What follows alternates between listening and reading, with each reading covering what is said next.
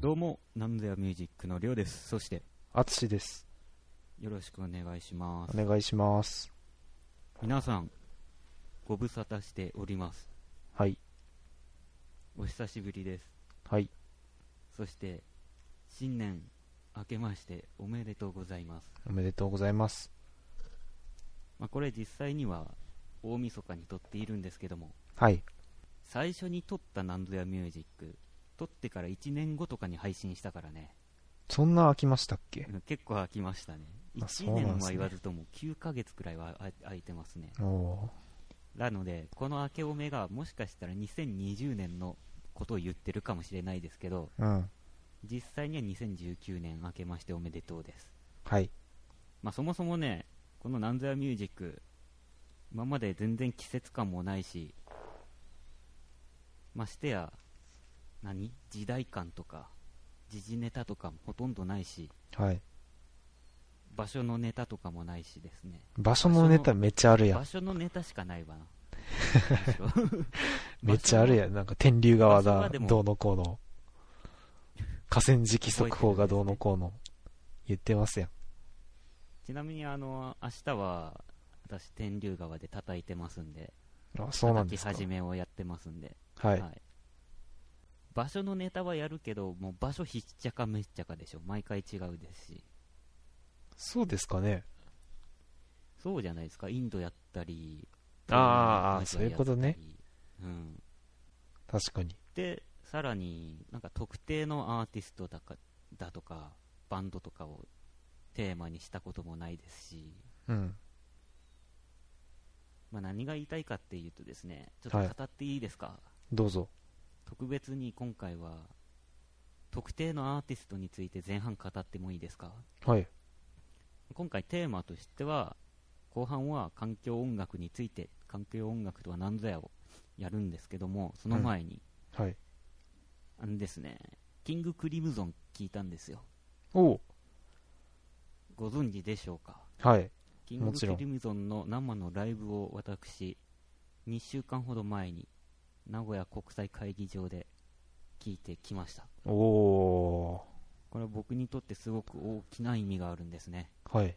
キングクリムゾンっていうのはですね、どんなバンドかっていうと、まあ、ロックですね。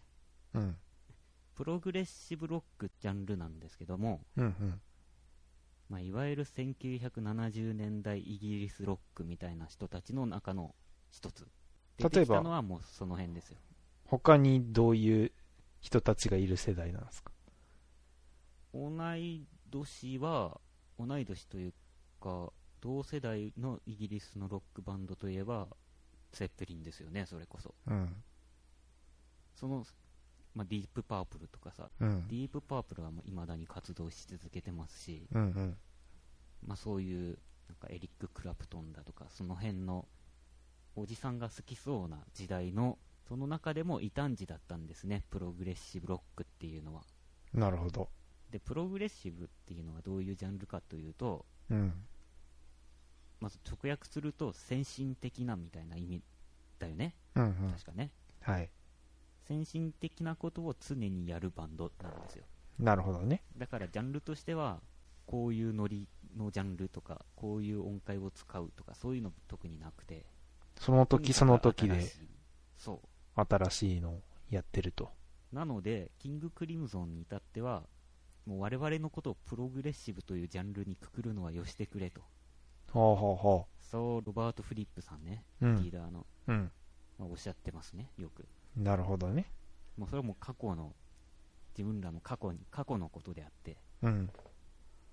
今はもうキングクリムゾンはキングクミクリムゾンでしかないとなるほど。その、先進的か後進的かとかそういう問題じゃないとそういうことですねおっしゃってるわけですね。多分はい先生そうおっしゃってますとはい。なんでまあまあ昔の話はしてもしょうがないので今のキングクリムゾンがどうなってるのかっていうのをねうん。お伝えしたいんですけどもはい。まずバンドの編成ねはいはい。全部で何人ですか、全部で 8, ん8人ですね ?8 人で、ギター、ギターボーカル、ベース、キーボード、サックス、ドラマー、ドラマー、ドラマー。ドラマ3人いるんですかドラマートリプルドラムですね。はあ。で、ステージングが、うん。通常であればドラムって大体後ろにいるじゃないですか。まあそうですよね。メメロディー担当は全部バックで、は前方にドラマーが3人が要塞のように立ち塞がるっていうじゃあお客さんに近いところにドラマーが横に3人並んでるってことですかそういうことですねはで後ろのひな壇の上に5人後の5人が乗ってるっていうあ。はあ。そんな感じですね今の編成はね。今の編成はうん。これは最新の編成で、まあ、昔はツインドラムとかもやってたんですけどうん。ツインドラムというかなんだろうダブルトリオダブルトリオ編成とか言ってたんですけどいわゆるトリオバンド3ピースバンドっているじゃないですかギターボ、んギターとベースとドラムうん。かなそれがかけ2それぞれいる一つのバンドで、のそう ベース2人ギター2人ドラマー2人みたいなああ、で、6人のバンドってことね。そうそうそうなるほどな。それがちょっと前までのキンクリで今今やもうトリプルドラムうん。でドラマーが3人いるとどうなるかですよ、はい。まあ、YouTube で散々見ましたけどあれが実際にどういう感じで迫ってくるのかはいはい。ドラマー3人それぞれ全然プレイスタイルが違くてうん。 1人はもうめちゃくちゃモダンドラマーモはあ。ダンドラミングその4本の手足が完全に独立して動くみたいうんうなんうんうん。まあもう、いつどんな音符が来ても、叩けると。なん感かこじですしめちゃくちゃ複雑にしかも正確にう、うん。すごい緻密に作られた工業製品みたいなドラミングをするんではいはい。すよはい。でもう一人はすごいそれとは裏腹に民族的ななんか土臭いドラミングするんですようん。剛腕ながらも柔軟なしなやかな筋肉でこうガーって叩くはい。最後の一人は結構ジャズドラマーで、ほうほうほまあ、しっかりとん間の利いたでも抑えのある心地よいドラミングなんですよう。うん。なのでその3人の誰がリードを取るかでその曲の雰囲気がガラッと変わるんですねなるほどな。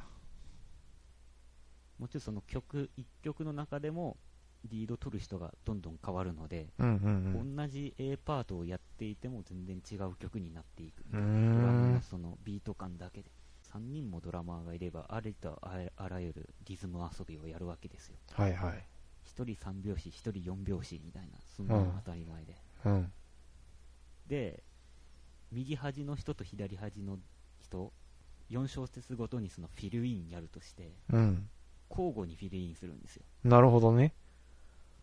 なんでその4小節ごとに交互にこう視線を変えなきゃいけないんですよ観客ああ、なるほ ど。単性バトルみたいになってるんですねそう。両サイド単で性。バトルが常にあっててうん。いわゆるテニスコートのなんかテニスの試合見てるみたいななるほど、こ感う、じ仕掛け合合うわけですね。両サイドで。そうですねっていうその3匹のね魔獣みたいなやつらが解き放ってはいけない怪人たちみたいなのが常にバトルしてる状態でうん。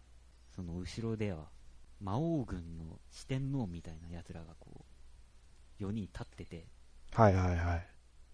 え、でももう一人いるんじゃない ?5 人じゃないですか ?8 人出てま最す後ね。の1人は大魔王ですねああ、なるほど。魔王魔王ロバート・フリップが一番ステージの右端のうん一。番目立たないところに座って、は一切立たずにあ。あの人椅子に座って弾きますも椅んね。子座って弾きますもんねうん。こんな構図ですね大魔王とその下の部下の四天王とうん。決して解き放ってはならない地獄の番犬ケルベロスみたいなそんな感じで すねなるほどね。で特徴的なのがまずそこはいはい。でさらに特徴的だったのがもう一切照明とか舞台演出がないんですようん。普通ロックのライブってもうピカピカストロボ焚いたりまあ、うん。よく暗くしたりくらいはあるよね暗くしたりはいはいはい明るくしたりとか、はい。一切ないんですよえ、曲間も演奏中も一部も二部もずっと普通の明かり明るいまんまええただし最後の最後の曲うん。の最後の最後の曲の一番最後だけ徐々にステージ全体が真っ赤に染め上げられていってほ最終的にもう全部が赤に飲み込まれていってう。うん。終わるっていうもう赤で背景と人物と楽器とうん。全てのなんかこう赤に塗りつぶされて境目がなくなって終わるっていうええそこだけ演出すごいですね。最後の最後までそれ以外しないっていうのが。そうまあクリムゾンキングクリムゾンですうね、んうんクリムゾン色に染め上げて終わるんですよなるほどね。で終わるじゃないですかはい。でまあその後はもちろん1曲アンコールやるんですけど、うん。で一旦その会場がまた明るく戻るんですけどうん。なぜか観客席の前方の方の一番前の方の席のコアなファンの人たちなんでしょうけど赤いコート羽織ってるんですよ嘘でしょ。本当本 え、それまでは来てなか ったの当そうなんですよ多分着てなかったはず自分の記憶が正しけれ ばもうできすぎじゃないですか、なんそのそれよ。うにやばいっすね、それ。まあみんながみんなじゃないと思いますけどかなり大半の人が赤くなってる のそれなんか怖いっすね。なんかだんだん染みてきてこっちまで来るんじゃないかみたいな、そうありますよね。まあ、多分日本中の公演回っているようなコアあがあその演出を知っていてはいはいはい。もしくは YouTube とかで前もって知ってたのかもしれないですけどうん。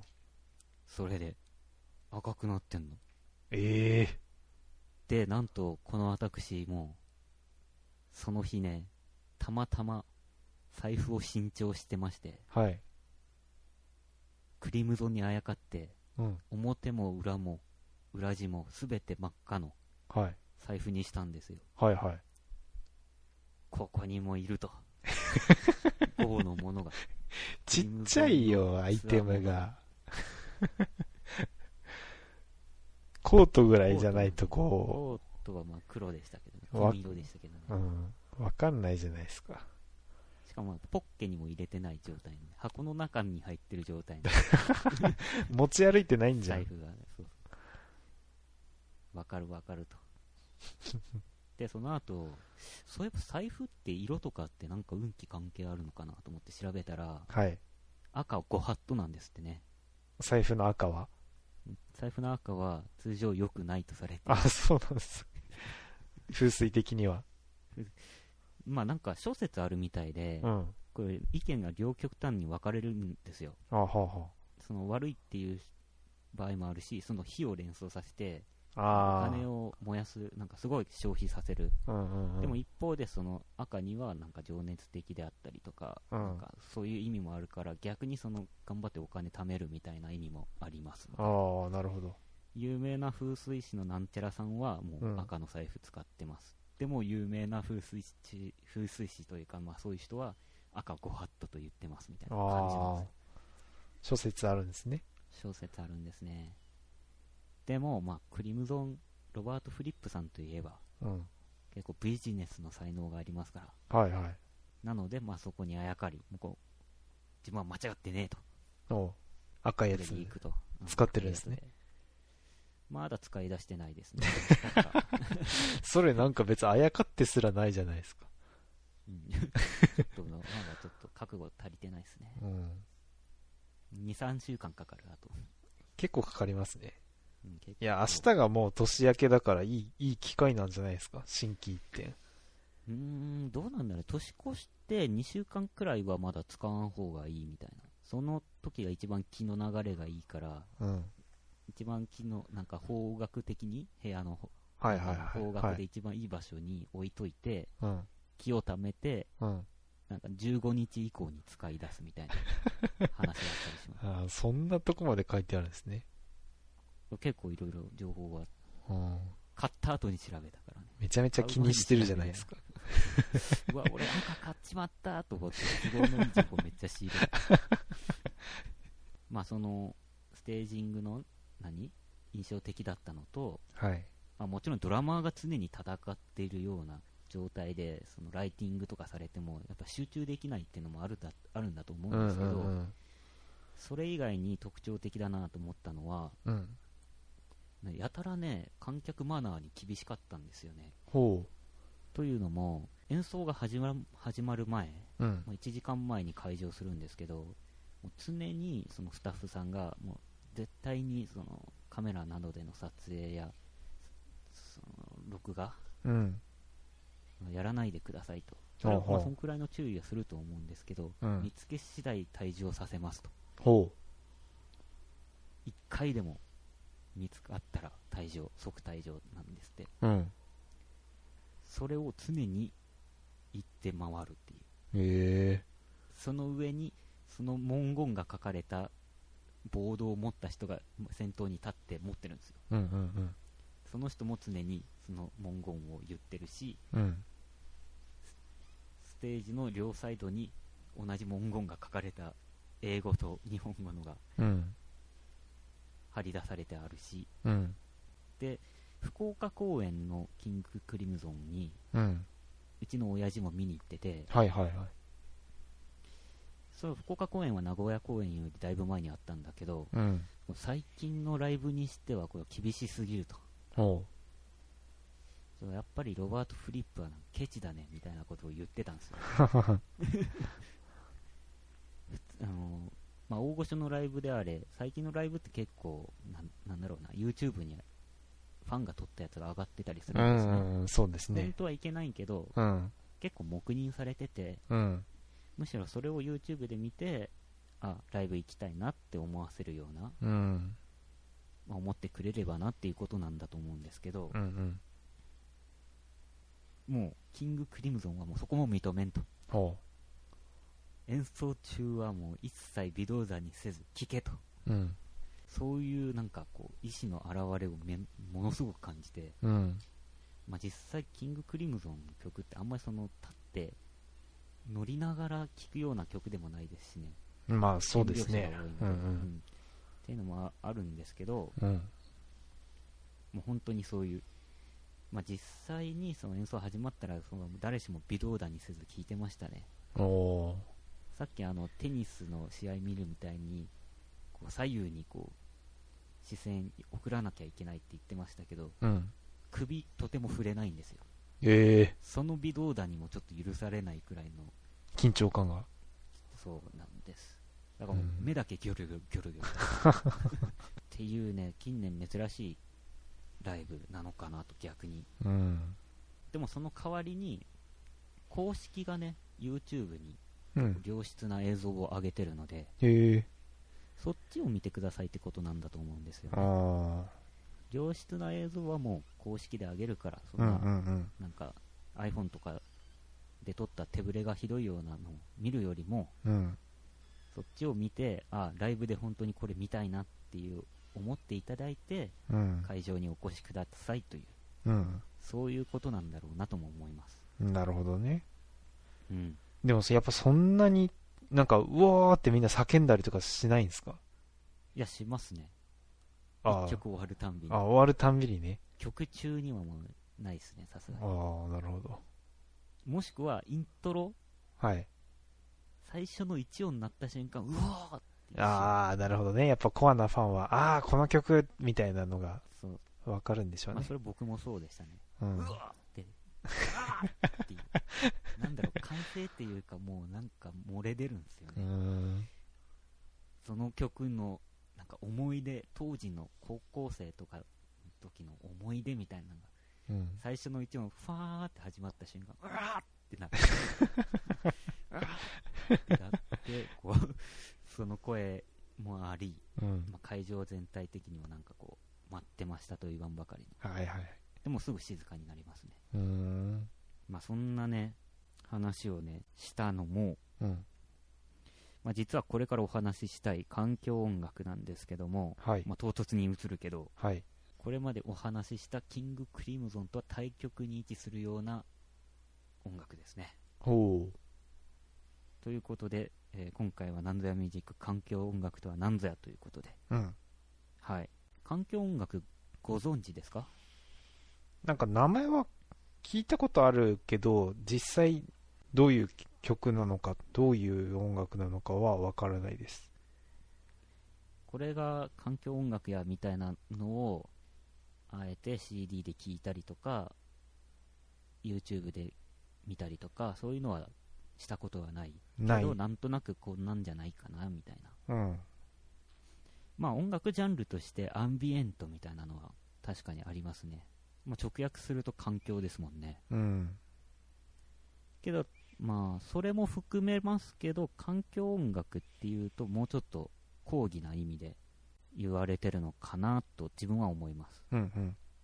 自分は思いますというのもちょっといろんなことをいろんな人がやってるのでうん。それに人によってはそれは音楽じゃないだろうっていうようなこともあるのでうん。今日はその辺をあこういう世界もあるんだみたいなのを思っていただけたらなとはあは普段 CD とかあ。うん。で聴くような音楽以外が環境音楽かなちょっと最初にそのくらいにしといてうん。まずはその環境音楽みたいな概念が出てくるまでの歴史をねおさらいしてみましょうかとはい。まずねいわゆるオーケストラとかオペラとかのコンサートではい。清掃していくようなうん。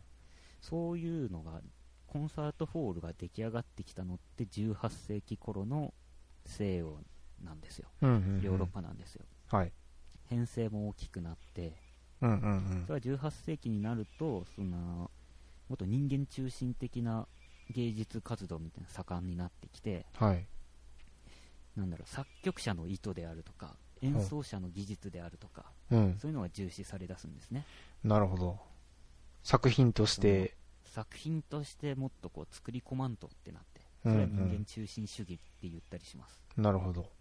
でそうなるとそれまでみたいに食事しながら聴いたりだとかとなんかこう路上演奏とかで通りすがりに聴くとかだとうん。しっかりその分かんないじゃないですか作品の良さとかうんうんここはこういう構造になってるからうん。うん。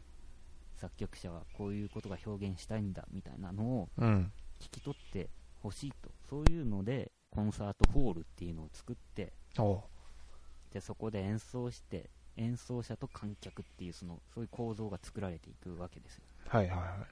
まあその、それを音楽をちゃんとう、んなんかパッケージ商品みたいな感じでこう、消費するための施設ということですかまあそうでしょうねそういう施設としてもう音楽聴く聴くための施設うん。っていうのはその時初ってことでしょうね、うんうんうんそれまでは音楽はだから、まあ、食事の場であったりとか路上ミュージシャンがやってたりだとか、まあ、民族的な習慣があるところはなんか土着のお祭りの時にとかうん。そういうのだったのが、まあ、何かと一緒に催されてたのがうん。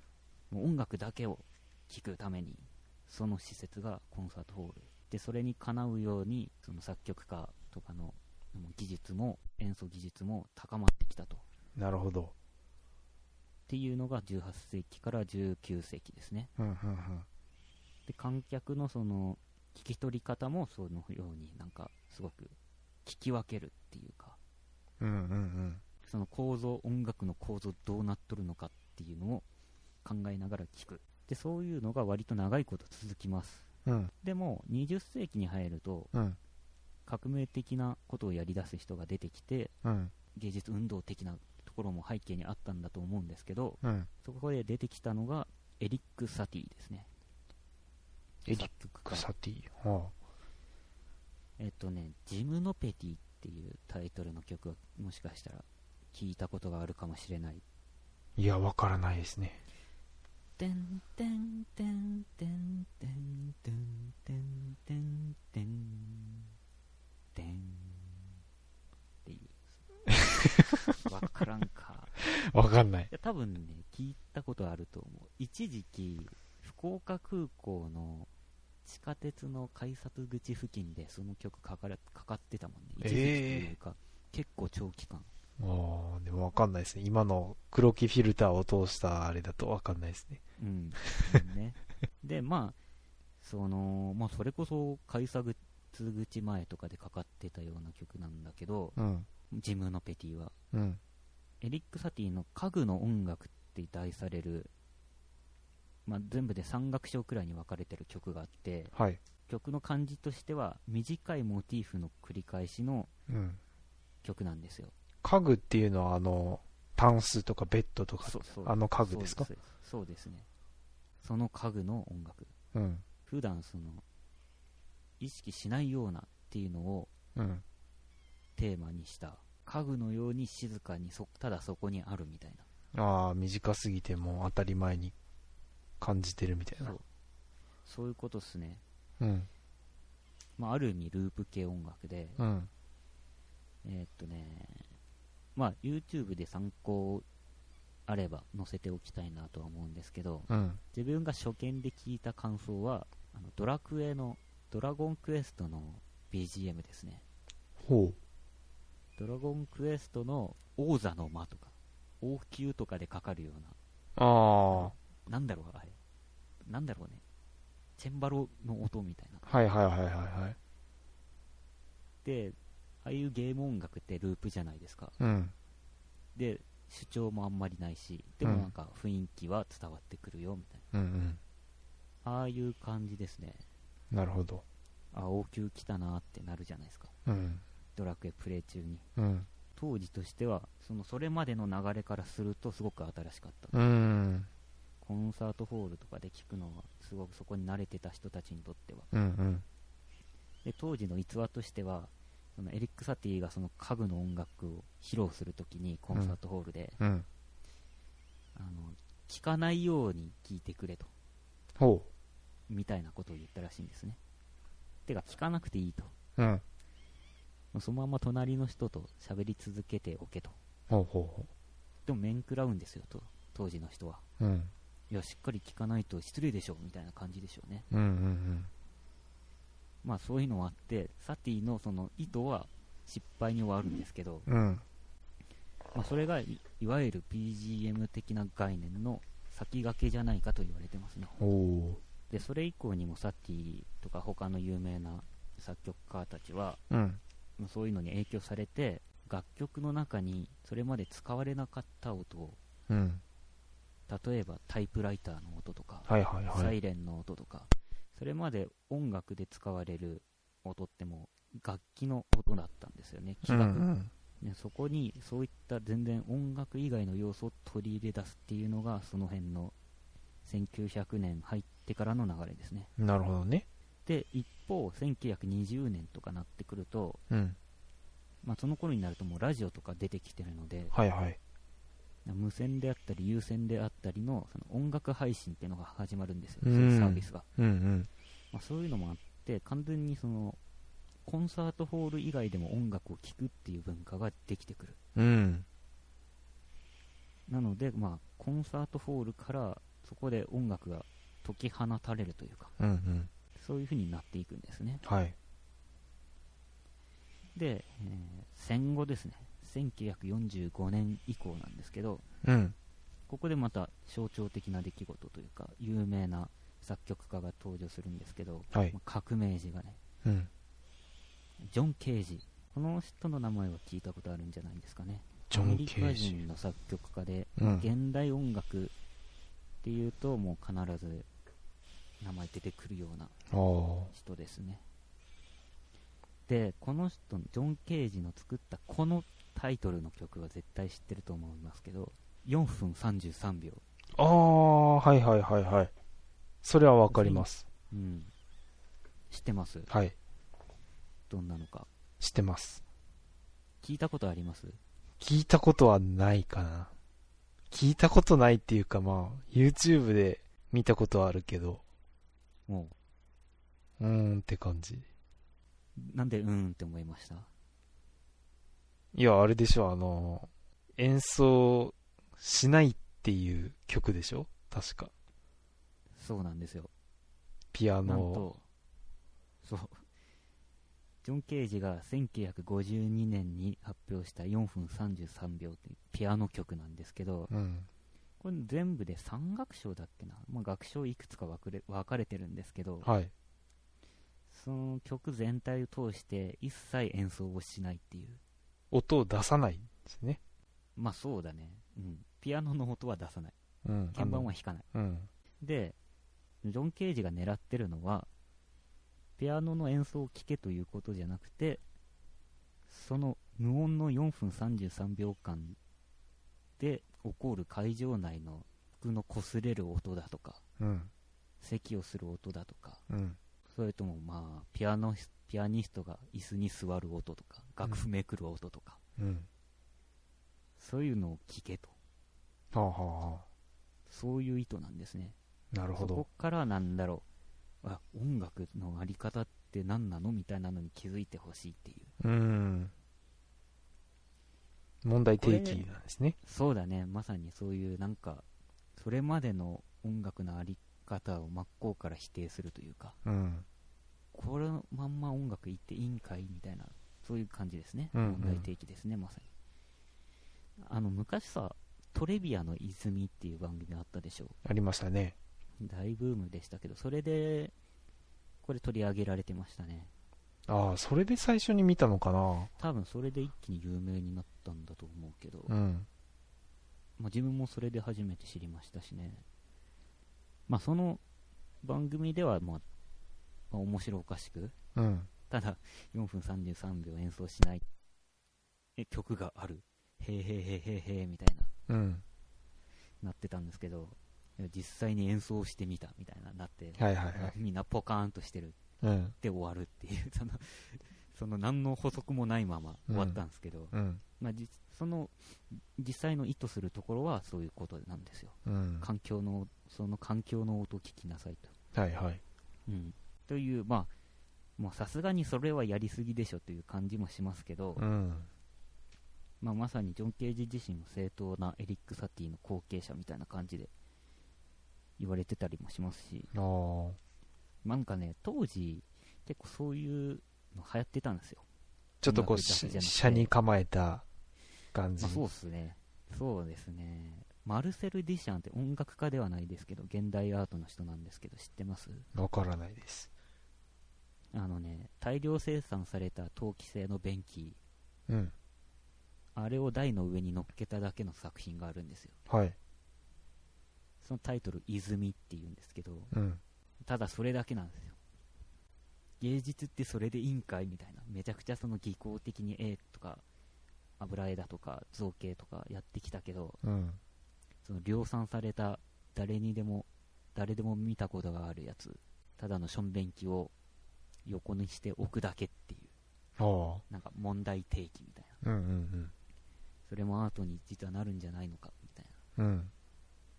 そういうちょっとなんかそれまでの流れをものすごく批判するっていうのは結構その辺盛んだったああ、なるほど音楽以外ね。もうんその後1960年代になってくると、まあマリー・シェーファーという人ですね、まあカナダの作曲家なんですけど、はい。この人が初めてサウンドスケープっていうのを提唱しますサウンドスケープ。直訳すると音の景色み音たいな。景観音景色ですよねうん。で当時は結構その騒音問題とかそういう公害が結構問題になっていって、うん。まあ、それに対して音っていう側面から解決できるんじゃないかと、まあ、騒音とかはうんうん。そういうので考えていくべきなんじゃないかということでサウンドスケープっていう概念を提唱するんですねはもちろんそのいきなりサウンドスケープがあったんじゃなくてランドスケープっていうジャンルはそもそもそもあったんですよあ。うん。ランドスケープはまあそのまま景観なんですけどはい。景観っていうとまあ見た目だけの話のような気もするけどうん。本当は音も大事よねって言い出したそのああ、情報として暮らねる。地域にとってはうん。地域においてはまあいろいろ建物とか建っとったり山とかがあったりそういうの大事やけど、うん音も大事よねって言い出したのがこの人ほうほうほ街にあふれる街とか地域にあふれる音をなんか3つとかそんくらいに分類したり分析的に見ていくんですねう。ほう。例えばある社会とか地域で絶えずな鳴っている音を基調音呼んだりうん。基調音ってどういう漢字書くんですか基調音はね基本の木にうん。調室の調に音ですね調室、まあうんあ調べえあ調べなんていうんだ調整とか、あの。調合の調、うんうんうん調整の調基調音はね絶えず鳴ってるのでまあ意識に上ることはあんまりないほまあドローン的な音ですよねううんーんみたいなう。うん。で目立つ音そこで暮らす人にとってすごく意味のある目立つ音うん。を、まあ、音信号って言ったり音信号ってのはまあ例えもう一ばつ、うん私あ例のえ、ば、線路の近くに住んでるんですけど、うん、はい電車が通ったら、それは音信号ってことですか音信号にしていいと思いますよほう。ああ電車通ったなーって思うやんなんかそれをそういう気持ちを引き起こさせる音のことが音信号って言うんですか。そうですよね、うん。それのその音によって何か認識するっていうのが音信号で、うんうん。もしそれがもうめっちゃ交通の激しい道路の前に住んでいる人にとってはうん。常に道道路のその車の音がしてるわけだからうん。その人にとっては車の音とかは音信号にはならないけどうん。田舎に住んでる人でたまにしか車通らないバスとか1時間に1本もねえよっていう人にとってはうん。もしバスが来たらそれは音信号ですよねなるほどあね。バス来たってなるうん。なのでまあ同じ音でも場所によっては変わってくるとうんうん。でもう一つ地域にとってシンボルになる音ほう。これをサウンドマークと言ってますうんうん、例え。ば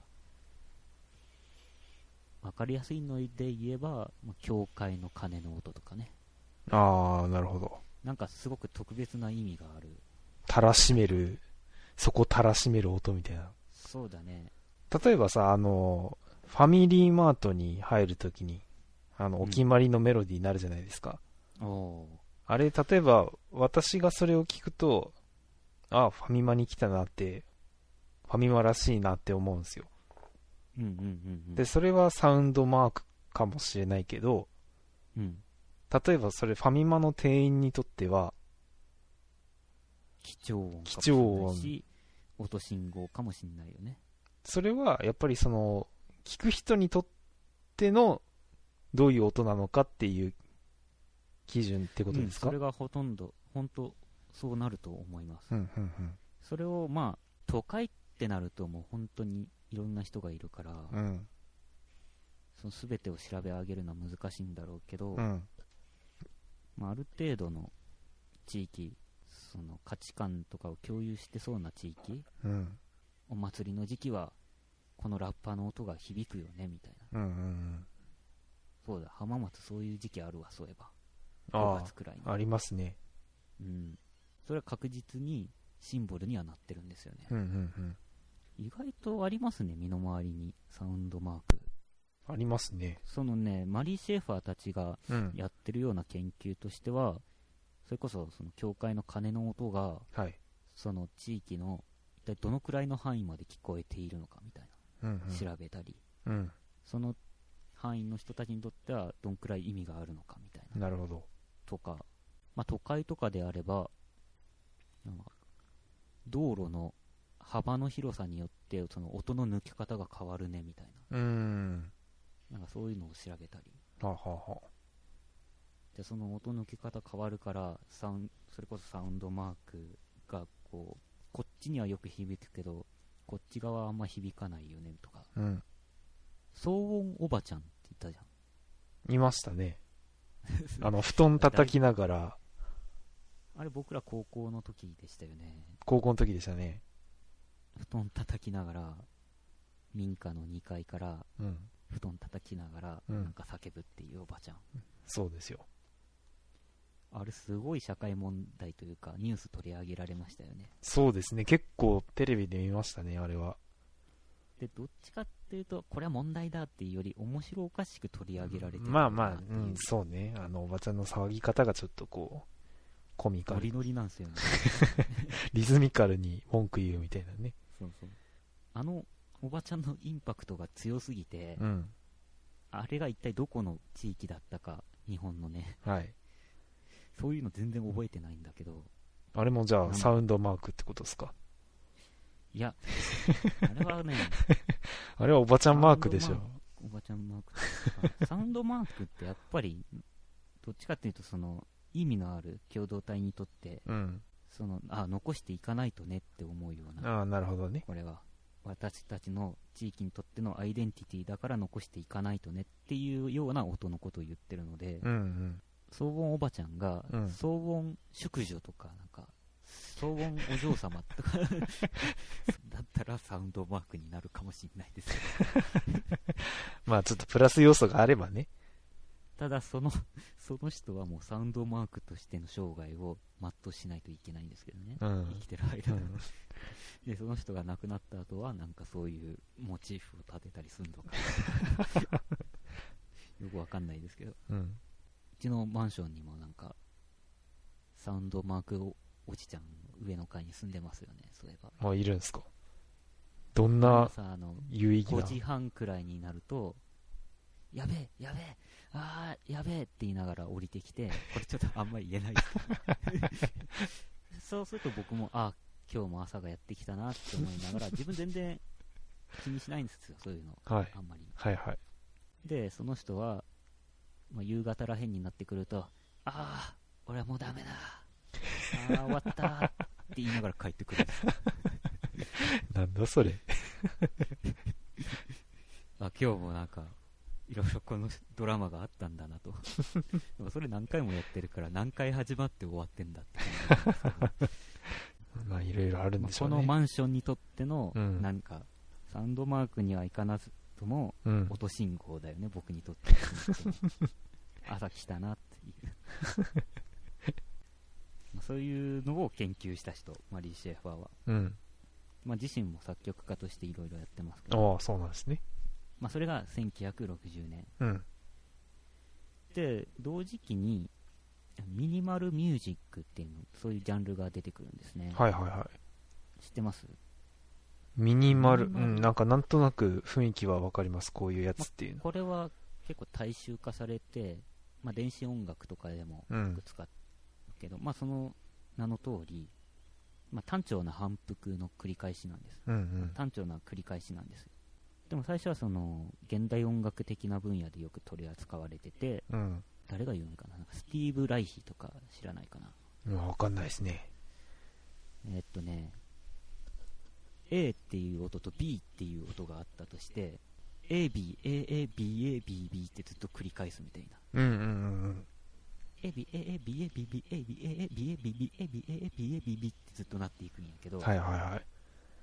切り取り方によっては、うん。 A、B、B、A、B、A、B、A、A、B、A、B、B、A、B、A、A、B に聞こえたり、あ、どこをスタートとするかってことですそうかそうそう。そはいれはが、最初は A、B、A、A、B、A、B、B で始まったかもしれないけど、途中から A、B、B、A、B、A、A、B に聞こえたりとか、い。うん、その境界がなくなっていくみたいなうん。うん。と同時に複数の人がエビエエビエビビをやっててじゃ若干ずれていったりとかしさせたりするので、うん。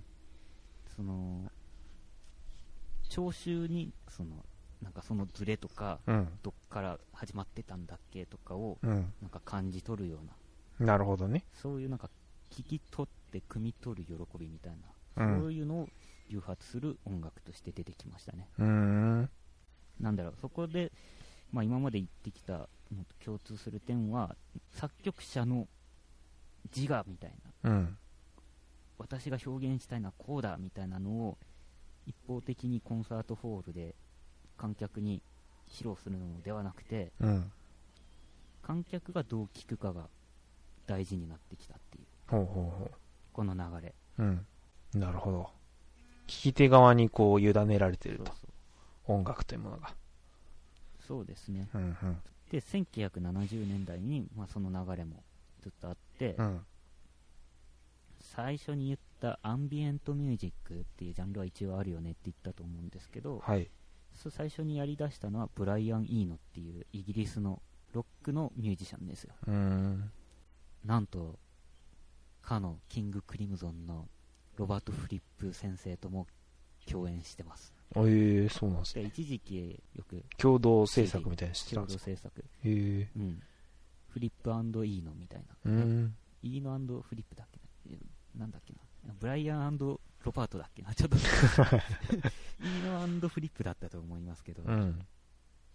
うん、でその音楽も結構そのアンビエントというか環境音楽的なうん。ほわーっとしたようなのを出してたりするし、はいまあはブライアン・イーノの空港のための音楽っていうのがあるんですよい。へえで1979年に発表してるんですけど、うん。この空港のための音楽はまさに環境ありきの音楽で、うん一応 CD に収めてうんうん。発表はしてますけど、それを普通になんか CD コンポとかでかけて、うんイヤホンとかで聞いてもよくわかんないですね、あ、そうなんだ。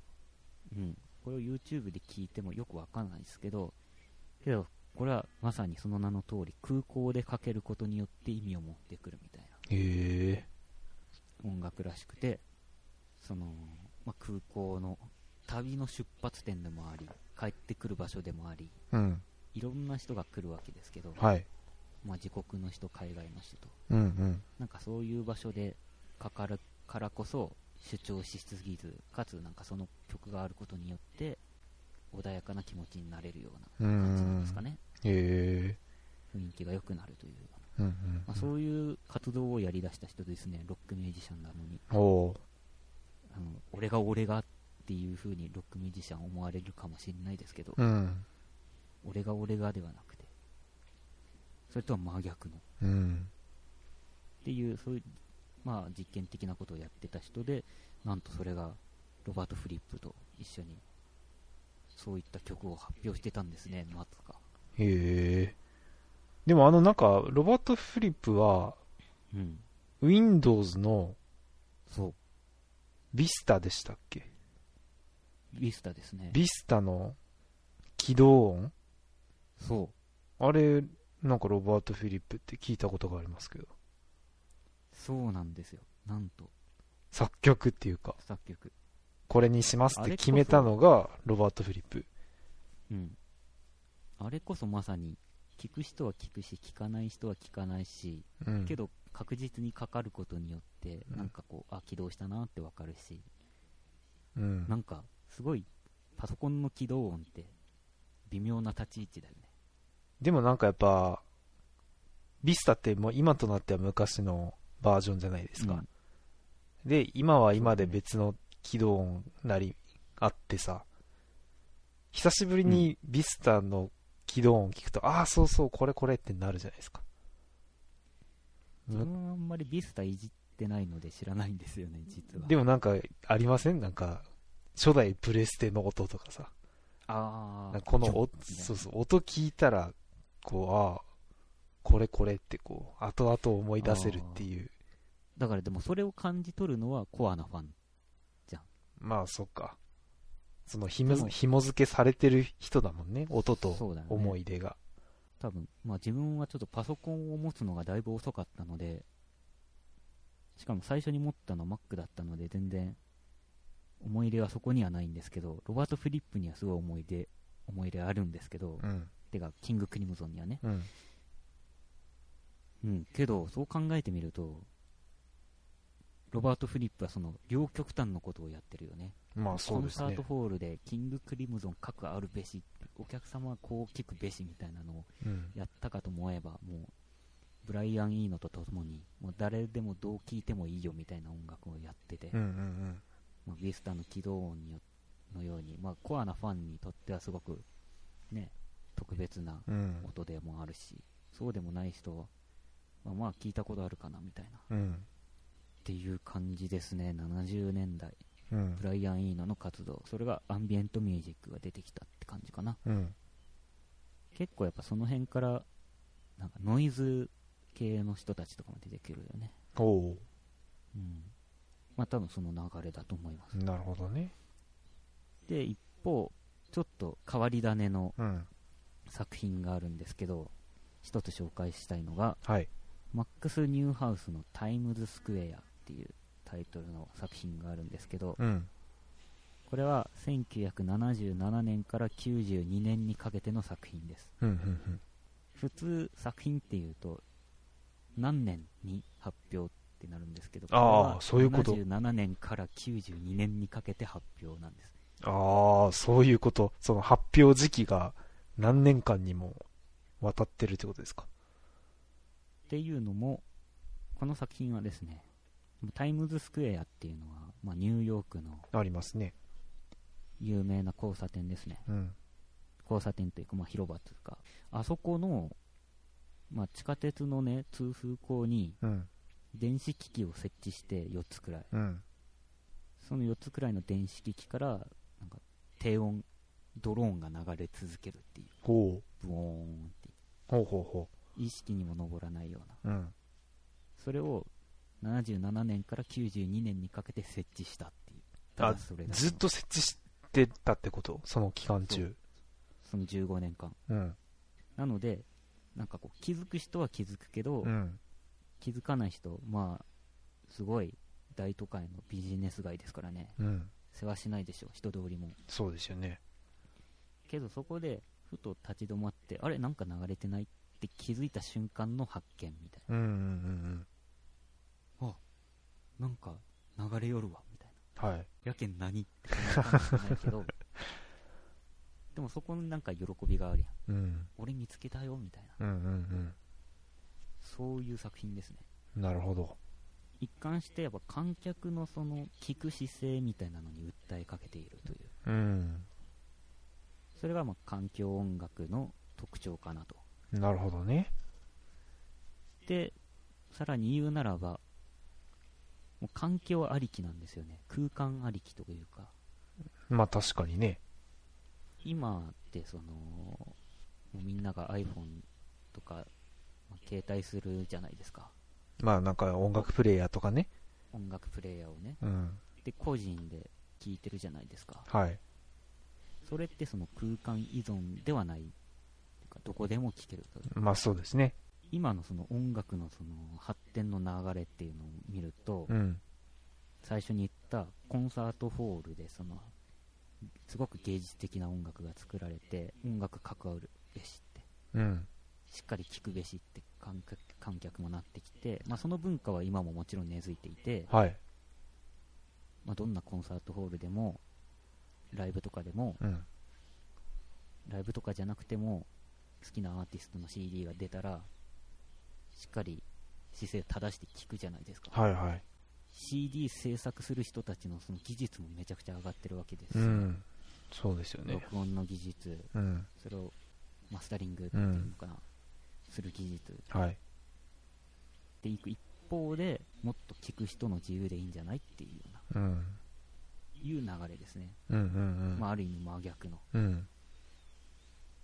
で、それはまあ、先ほど紹介していったような作品のように、もう今もなお、それをやってる人たちはいるし、一方、日本にもそれこそ風鈴とかそういう感じですね、ああまあそっか。あれ別に騒音として訴える人ってそんないないでしょう、うん。そういうのがやっぱ昔からあるんですよねそうね。なんかやっぱでもそういう文化が作り出したっていうのもあるんじゃないですか。風鈴を聞いたら涼しく感じるっていうのは多分日本人だけなんじゃないかなと思うし。あ確かにあれは独特なのかな、うん。あれを涼しいって感じるかどうかうんうん。あとあの、よくあるのが、スズムシうんああうちのおじいちゃんはスズムシを飼ってたんですよ。飼育してて。うんで、あの、キュウリとかナスビとかを餌で与えて、夏の夜になったらこう、スズムシが鳴くみたいな。いいですね、うん。でもあれ、外国人にとっては、なんか、全然その虫の声って風流に感じないってよく言うじゃないですか。おおーあそういうもんなんだうね、ん、なんかその、あ虫が鳴いて秋が訪れたなみたいなことは感じずに、もあーう普通に環境音というか雑音にしか聞こえないらしいですよ。日本人以外は。なるほどね、うん。まあま、特に日本は四季が明瞭にあるからあ、そうですね。その音と季節感みたいなのはすごく紐付けられてるってことですよね、うん。それはあるかもしれないですね。そうあるかもしれないですよね、うん。冬はなんか冬であるんでしょうねなんかこう暖炉の薪がパチパチ言うとかね。ああそれはまあ海外もあるんでしょうけどね、あの百人一首とかの中にも音はたくさん読まれてるみたいで、はなんかね絹たかなんかを叩くコーンコーンっていう音あ、うん。絹たが何なのかもよくわかんないんですけど絹なん 田か。その音を聞いてああ冬やなみたいな歌があるのええ何煙たってあ、絹田はね、あの、うんアイロンがない時代にはい洗濯した布をこう叩いてシワを伸ばす道具のことなんだって。えっとね私が知る調べた絹たは、はい。麻くずなどで折った布や絹を土で打ってや柔らかくし艶を出すのに用いる木または石の台ああ、まあなんかこう繊維を絹伸ばたをす。うん打。つっていうのまあそういううんなんかそうだねその工程うん。でそれは秋の季語なんだってええまあなんかそうい季う語の時代絹田をよく使うシーズンがあったんでしょうね。音に対しては結構敏感ってことか日本人はうん、そうかもしれない。あとやっぱオノマトペ豊富ですもんね、日本語は。ああそうですねジュビジュバとかね ジュビジュバって何よくわかんないです ジュビジュバって初めて聞いたんですけど。まあそんなのは確かに豊富ですねうん。なので、まあ、騒音問題ってすごく日本でも、レオパレスとかはいはい。っていうと、あれか、そういう賃貸マンション、マンション。賃貸、壁が薄いところとか、うん。すごく問題になったりしますけど、なんかそういうところに解決の糸口があるのかもしれないです。そうね、でなもかなか難しいですよね。難しいですよね。その環境音楽的な視点から考えると、その騒音も音楽じゃないですかって言っても、わからない人に、そう感じない人にとっては雑音ですからね。まあそうだよね。うん。バイクの音、バイクのエンジン音は、大体の人にとっては雑音かもしれないけど、でもある人にとってはたまらないんでしうょうし、ん。でもなんかこう、与えられた、その、いわゆる芸術音楽、うん。作曲者、アーティストが、関わるべしとして作った、表現した音楽をただ、なんか享受するだけじゃなくて、はい。こう自分からちょっと探しに行ってみてはどうかなっていうそれもある意味ではその人にとっての音楽的行為であって作曲行為でもあるんじゃないかなと僕は思うんですよね、なるほどね。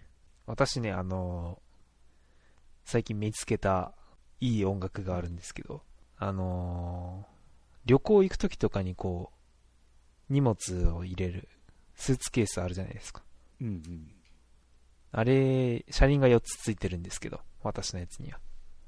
はいはいで、スーツケース上から見たら長方形で、うんその四隅に車輪がついてるわけですよ。そうだねで、その上から見た長方形を縦長の形で見ると、うんえっ、と、車輪と車輪の上と下の間隔広いですよね。そうだねで、長方形を横長で見ると、車輪と車輪の間隔狭いですよね。うん歩道とかをね、それ転がしてるとさ、うんなんかこう、一定の間隔でレンガのタイルとかが敷き詰めてあってあ、ゴトゴトって音がするんですよ。うんうんでも縦向きに転がすと感覚が遠いからゴットうんンゴットンゴットンみたいなうん感覚になるけど横向き横長に転がすと感覚が狭いからコトコトコトコトコトってなるんですよおおなんかねこれ面白いなって思いましたよーいい発見ですねうん粋、だ ね なんか現代の千利休みたいななんかその目線あったかみたいな。だからこう途中で90度回転させたらこう変わるんですよリズリズムがリズム遊びができる。そうコットンコトコトコットンコトコトみたいなのができるんですよこれ、相当なんか挙動不審な人で。相当トランク回してる人ですけどねそれの気づきって楽しいですよね。うんそれを、そう気づかせようと主張してくるトランクケースは嫌ですけ ど。このタイミングで縦、このタイミングで横みたいな。ゲームで持たせてくるやつはちょっと嫌ですう。んそれは自分で発見できたっていうのはそうね嬉しいですね。そうですねなんかそういう何気ないワンシーンからもうーん音楽があるんだなとまあ、ぜひそういうところをね、我々も皆さんもね、見つけていければなというところで、ははいい今回は以上です。ありがとうございました。ありがとうございました